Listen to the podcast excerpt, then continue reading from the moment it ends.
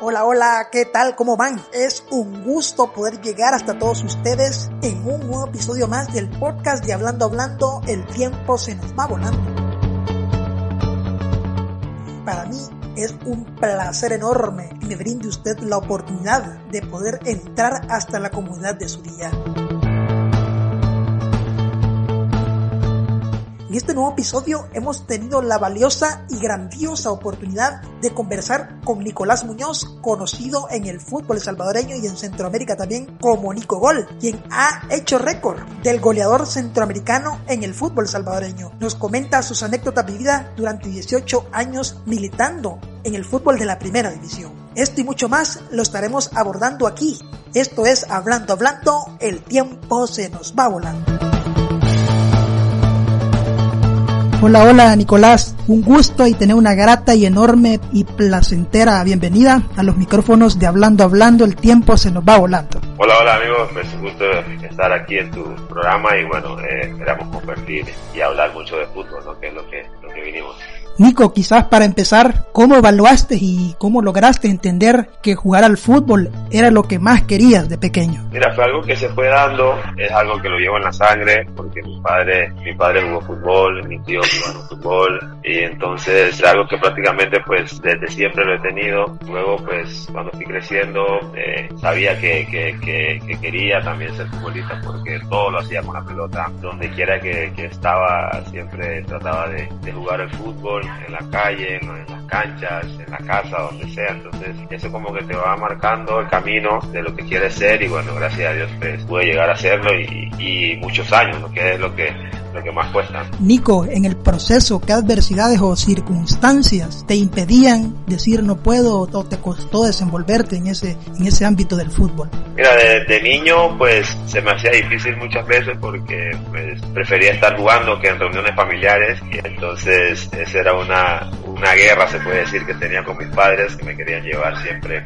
a los cumpleaños y a las fiestas, más que todos los sábados, que eran los días de los partidos. Y bueno, ya fui creciendo. Luego ya, pues, cuando llegué a ser profesional, eh, no tuve mucho, la verdad, no tuve muchos problemas porque eh, siempre lo tomé como, como, como un profesional, siempre traté de prepararme y me dedicaba 100% al fútbol. Así que eh, no fueron muchas las adversidades que tuve cuando, cuando empecé en el fútbol. ¿Cuáles son aquellos pequeños o grandes méritos o sacrificios, si se pueden llamar así, que ha tenido Nicolás Muñoz en el proceso de su Mira, creo que lo más difícil al inicio, bueno, de hecho siempre creo que lo termino haciendo, es estar lejos de la familia. Eso es algo que, que, que la vida no te lo devuelve y que es algo que, que siempre me ha marcado. Siempre, a, a, pesar de que tengo muchos años fuera del país, siempre me ha costado estar lejos de mi familia. Luego uno con los años pues va, va aprendiendo, va, va, va madurando la situación, pero creo que para mí eh, eso ha sido lo más difícil que he encontrado en esta, en esta carrera. Nico, ¿qué circunstancias te traen a jugar al fútbol salvadoreño o cómo se da la oportunidad de venir aquí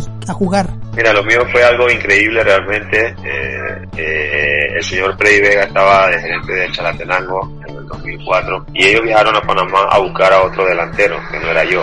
Y ese día, eh, pero yo sí jugaba con ese, con ese delantero que iban a buscar ellos, que se llama José Luis Garcés. Ese día él no jugó, el que jugó fui yo y anoté dos goles en ese partido que lo ganamos y eh, don Freddy Vega le dice a, al presidente del Árabe Unido, mi equipo cuando yo estaba en ese momento, que, que ya no querían a José Luis, que me querían a mí porque era el que habían visto anotar y jugar, así que eh, eso creo que fue un sábado y ya el lunes o martes creo ya yo estaba en Pues haciendo la prueba con el equipo y bueno, gracias a Dios me pude quedar y bueno, ya después todo lo que, lo que he hecho que, que ha sido una gran historia. ¿no? ¿Estaba jugando en la Liga de Panamá entonces? Sí, acá estaba, estaba en el, en el Deportivo Árabe Unido, se llama el equipo. Eh, no jugaba mucho porque había muchos, muchos delanteros, teníamos seis o siete delanteros. Obviamente tenían más experiencia que yo, yo era muy joven y entonces me estaba costando conseguir minutos y bueno, se me dio la oportunidad esta, no lo pensé dos veces, me fui sin pensarlo prácticamente y bueno, eh, pude encontrar un espacio en el equipo de Chalatenango y de ahí pues todo lo que, lo que ha pasado, ¿no? Y todo lo que ha pasado, Nico, te identificas con ese apodo que te, que te caracterizaron aquí y en mayúsculas quizás Nico Gol. ¿Qué tanto te gusta que te lo digan? La verdad, pues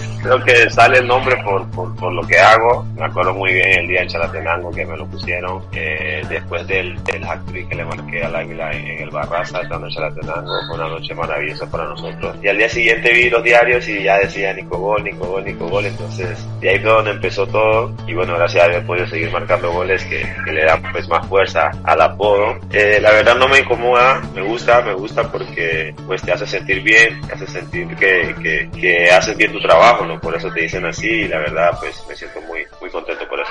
Y, y gracias a eso también te llevas y superas el récord de, de goles en Centroamérica. Sí, la verdad, increíble, te lo digo, te soy sincero, increíble, impensable en ningún momento de mi vida me pasó por la cabeza pues llegar a estos dos récords, el de la liga y el centroamericano. Eh, fueron cosas que se fueron dando poco a poco. Eh, me gusta prepararme bien y bueno, partido a partido pues fui anotando, anotando goles, acercándome hasta que ya pues estaba muy cerca de los dos récords y empecé a prepararme mucho más ya para poder alcanzarlo. Mira, y ese último gol lo metes de cabeza. Cuando iban perdiendo, cuando iban perdiendo ustedes 2 a 0, ¿verdad? Sí, partido complicadísimo, realmente. Ocoro nos sorprendió en, en, en el primer tiempo. Eh, luego empezando el segundo tiempo nos meten el 2 a 0, que se nos ponía más cuesta arriba la situación, pero bueno, Limeño tiene esa característica de un equipo que no se rinde y lo, lo, peleamos hasta el final, luego pues pude contar. Lastimosamente el gol no sirvió de mucho, pero fue un gol muy importante para mí, para mi familia, para la gente que me sigue, porque marcaba pues eh, nueva historia en el fútbol centroamericano y bueno, me siento muy contento de que haya, haya podido anotarlo. Eh, no pudimos celebrar porque empatamos, pero la verdad es un momento y un gol que siempre llevaré en mi, en mi corazón. De las mejores etapas que tal vez podrías destacar en el fútbol salvadoreño, ¿cuál sería? Una que te deje para grabado para la historia. Mira, yo tuve muchas, tuve muchas. Eh, a mí prácticamente me fue bien casi toda la carrera, sacando la, la lesión que tuve al inicio, pues creo que me, me, fue muy bien siempre. Pero lo de Águila a mí me marca y lo de Metapan, ganar cuatro títulos en una institución. Eh, fuimos los primeros tricampeones de El Salvador. Eso te marca, tenemos un muy buen grupo, tenemos una, una, una familia y eso obviamente lo reflejamos dentro de la cancha. Creo que eso es una situación que no se da todos los días y por eso creo que, que, que me marca también siempre. ¿no? Anécdotas, alguna anécdota fascinante que viviste en alguno de los clubes que militaste. Bueno, son muchas, son muchas realmente, eh, así recordando vagamente, pues con el, con el, el finado Pacheco, que éramos muy buenos amigos en el, en el Tapán, estuvimos juntos mucho tiempo, un tiempo en paz y bueno, está más decirlo que él era un poco loco, le gustaba siempre hacer los desórdenes y pues un día íbamos a viajar, creo que era a Los Ángeles y estábamos en el aeropuerto y él venía corriendo a toda velocidad y nos pasó a los que íbamos caminando y nosotros le preguntamos que, que, que por qué iba tan rápido y él nos gritó que, que iba rápido porque no se quería ir de pie en el avión, quería agarrar un buen puesto. Creo que eso nos dio mucha risa, empezamos a reírnos, llegamos al avión y todavía nos íbamos riendo de eso. La verdad era una persona muy muy, muy alegre, muy divertida, siempre trataba de mantener el equipo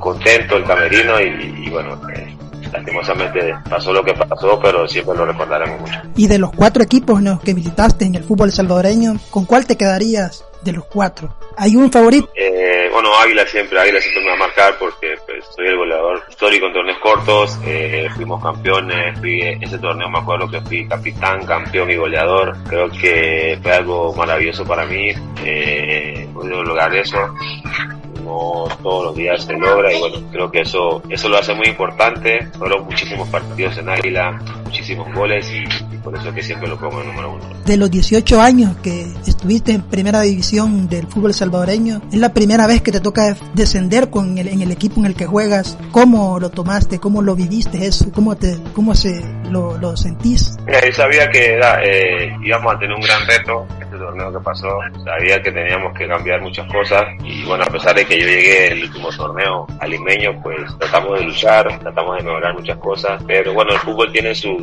sus situaciones y bueno, nos tocó quedar en el último lugar y descender. Pero lo tomé tranquilo porque sabía de que pues nosotros lo habíamos dado todo y que realmente el descenso se había, se había conseguido el, el primer torneo, que fue que el equipo eh, quedó muy mal y bueno, lastimosamente nosotros no pudimos eh, salvar al equipo, pero bueno, me quedo con lo último que hicimos, creo que estábamos clasificados todavía de octavo, pero bueno, lastimosamente tuvimos que descender. Nico, y tú cuando firmaste con, con Limeño ya llevabas un reto y era hacerlo la manera de no descender, pero al fin y al cabo no se logró el objetivo. Sí, la verdad, siempre he sido un hombre de retos, como en, mi vida personal y en el fútbol me han gustado los retos, por eso decidí llegar al, al limeño y la verdad hicimos las cosas muy bien, hicimos las cosas bien, pues simplemente no pudimos eh, eh, salvar el equipo, pero el equipo siempre jugó, siempre se mostró los compañeros eh, de una buena manera, el cuerpo técnico, eh, tenemos un buen grupo, así que pues fútbol tiene situaciones que a veces uno no, no se las explica porque siento que el limeño no, no merecía descender, pero bueno, así es esto, ojalá y muy pronto pues puedan volver, la verdad, porque es una gran institución. ¿Cómo, cómo se vivía la motivación en el camerino del limeño? La verdad muy bien, teníamos un grupo muy sano, eh, un poco tranquilo, obviamente en todo equipo, en todo grupo siempre está un loco, siempre está el serio, siempre está el que, el que bromea, el, que no sabe mucho, entonces teníamos de todo realmente, pero al final eh, teníamos una gran, una gran comunión eh, antes, durante y después de los partidos, de los entrenamientos y bueno, por eso que el equipo llegó a, estar en zona de clasificación porque reflejábamos eso dentro de la cancha, ¿no? Pero bueno, eh, se tenía un peso del torneo anterior que no pudimos, no pudimos cargar con él y bueno, el equipo tuvo que Nico, como algo muy importante ahora en día y es que cómo se trabaja el tema, cómo se trabajó el tema psicológico en ese equipo. Sí, creo que tuvimos varias charlas con varios profesionales en la psicología. Eh, que nos ayudaron muchísimo porque yo sentí que había jugadores que, que le estaba pesando mucho eso y eso obviamente te, te, no te ayuda, no te ayuda a, a desarrollar tus capacidades al 100%, eh, lo mental es una parte muy importante en el fútbol y yo siento que eso le afectó a muchos jugadores, por eso no pudieron estar al 100% durante este torneo y ayudar al equipo y pero bueno, sé que le va a servir de experiencia, sé que más adelante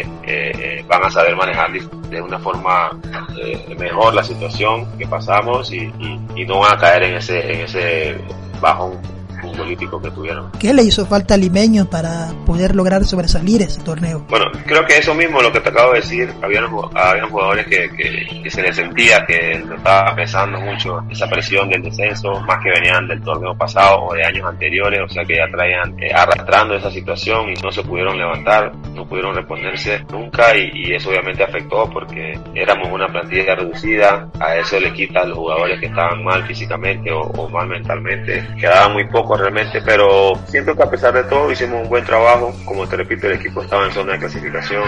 El torneo anterior fue el que no, el, el, que complicó mucho a la institución y bueno, eh, la verdad es una pena y una lástima porque es una gran institución, es una gran plaza y bueno, todos sabemos lo que se maneja en Santa Rosa de. Este, tus 18 años jugando en el fútbol salvadoreño, ¿qué crees que le hace falta a esta liga? Mira, creo que le hace falta muchas cosas, muchas cosas, pero a pesar de todo, me parece que la liga no es mala, es una liga buena, es una liga que, que es difícil porque han llegado jugadores de renombre y no han podido sobresalir. Eh, al extranjero le cuesta, le cuesta mucho adaptarse porque es un fútbol complicado, es un fútbol que te presionan mucho. Eh, de pronto por ahí lo de las canchas, creo que hay unas canchas que sí deberían de, de, adecuarla mejor para un mejor desarrollo del fútbol, creo que eso ayudaría muchísimo a nosotros como jugadores y, al espectáculo para que la gente pues llegue a los estadios y bueno de ahí creo que nada que reprocharle, es una liga que me ha dado todo, una liga que, que me ha dado la oportunidad también de, de, ser alguien importante en el fútbol centroamericano y,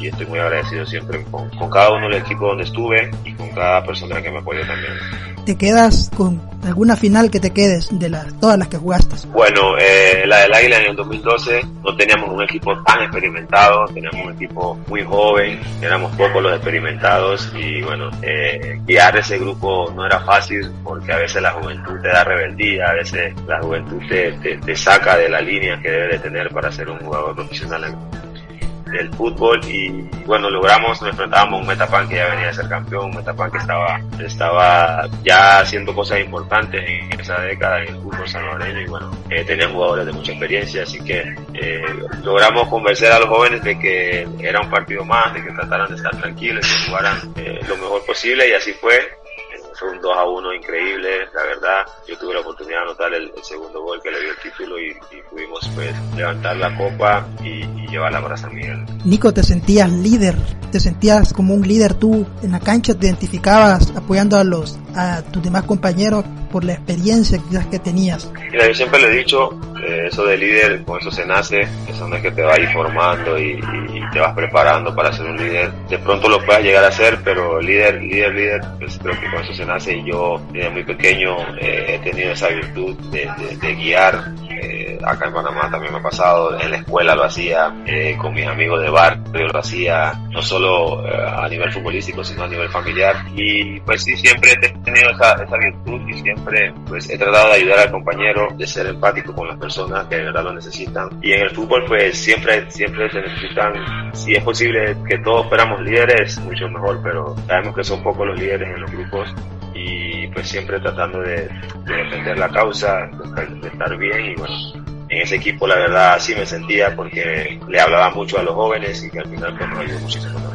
¿Te sientes orgulloso del trabajo que hiciste? ¿Algunos jóvenes te los lograste convencer? La verdad sí, la verdad sí. Eh, yo me siento muy orgulloso de lo que he hecho. Han sido 18 años increíbles realmente, eh, con muchos títulos, muchos goles, eh, muchas experiencias y puedo mirar para atrás y puedo decirle que ha valido la pena tanto esfuerzo y tanta sacrificio. Eh, aún no, no, quiero terminar, espero poder que llegar a otro equipo y poder jugar hasta diciembre al menos para poder pues ya retirarme, espero hacerlo de una manera digna y bueno, eh, como siempre te digo, siempre estoy agradecido con, con el fútbol salvadoreño por todo lo que me ha dado. ¿Piensa volver un día al fútbol salvadoreño otra vez? Pues sí, ahora mismo estamos de vacaciones, estamos tranquilos, descansando un poco, un torneo muy complicado en lo físico y en lo mental también, así que a veces es bueno desintoxicarse de, tantas situaciones eh, y esperar que, el torneo termine allá y luego ver si hay alguna opción y, y tomarla y poder pues, jugar hasta diciembre, que es lo que quiero y pensar en el retiro. ¿Cuál es el futuro de Nicolás Muñoz? ¿Qué hace ahora Nicolás Muñoz y qué tiene previsto hacia el futuro? Pues me estoy preparando para, para ser profesor de educación física. Estoy preparando, estoy tomando la licenciatura en educación física con especialización en, entrenamiento personal. Es algo que me gusta mucho porque pues me gusta ver esa evolución cuando las personas se preparan, cuando las personas trabajan y pues tengo la, la, mejor vivencia conmigo. Me ha ayudado muchísimo saber prepararme para, para estar vigente todavía a esta edad en el fútbol y bueno, estamos preparándonos para eso, estamos preparándonos también como para, bueno, de hecho estoy trabajando en, en una televisora acá en Panamá, eh, la mejor, un programa que se llama Tiembla Tiembla, también de fútbol, y vamos bien, la verdad. De hecho, hoy sale el programa en la noche eh, y me siento muy contento, aprovechando estas vacaciones y esperando a ver qué, qué, sale para más adelante. O sea que tiene, do, tiene dotes para estar en la televisión, Nico. Sí, la verdad me gusta, me gusta porque pues puedes hablar con conocimiento de causa. En tantos años en el fútbol te da la oportunidad para de pronto saber, opinar en ciertas situaciones y bueno, los compañeros con que trabajo también son eh, algunos son futbolistas, otro es un gran comentarista, profesor también de educación física, así que tenemos una bonita comunión, un bonito programa y bueno, esperando de que nos vaya muy bien también. ¿Algún sueño frustrado que no pudiste lograr hasta ahorita? Porque todavía falta. Tal vez no, no que me frustre, pero sí no hubiese querido hacerlo. Es algo que siempre le he dicho. De pronto con la selección no tuve las oportunidades que, que, de pronto merecía o de pronto me hubiesen gustado para yo poder desarrollarme. Eh, hicieron alguien más también en la selección de Panamá, pero bueno, así es el fútbol.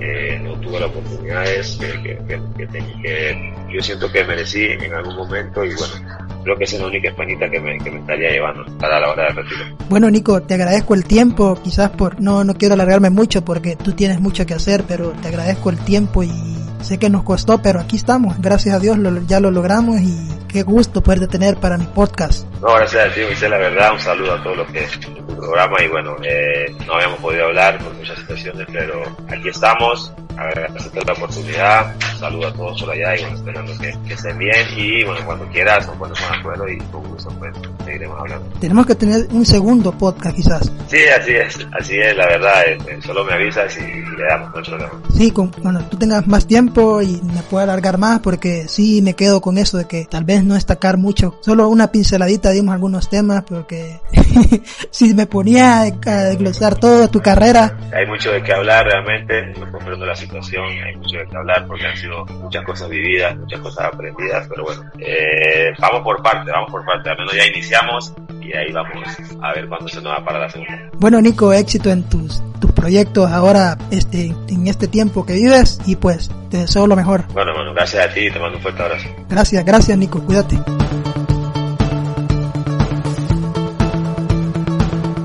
Por el tiempo, Nicolás. Espero todo te salga muy bien en tus proyectos y te mando un caluroso abrazo de todo corazón. Y por supuesto, muchas gracias a usted que nos escucha desde cualquier parte del mundo. Y estaré regalando stickers del podcast para todos aquellos que lo deseen. Pronto lo estaré anunciando por mis redes sociales. Yo soy Moisés Campos y nos vemos en un próximo episodio.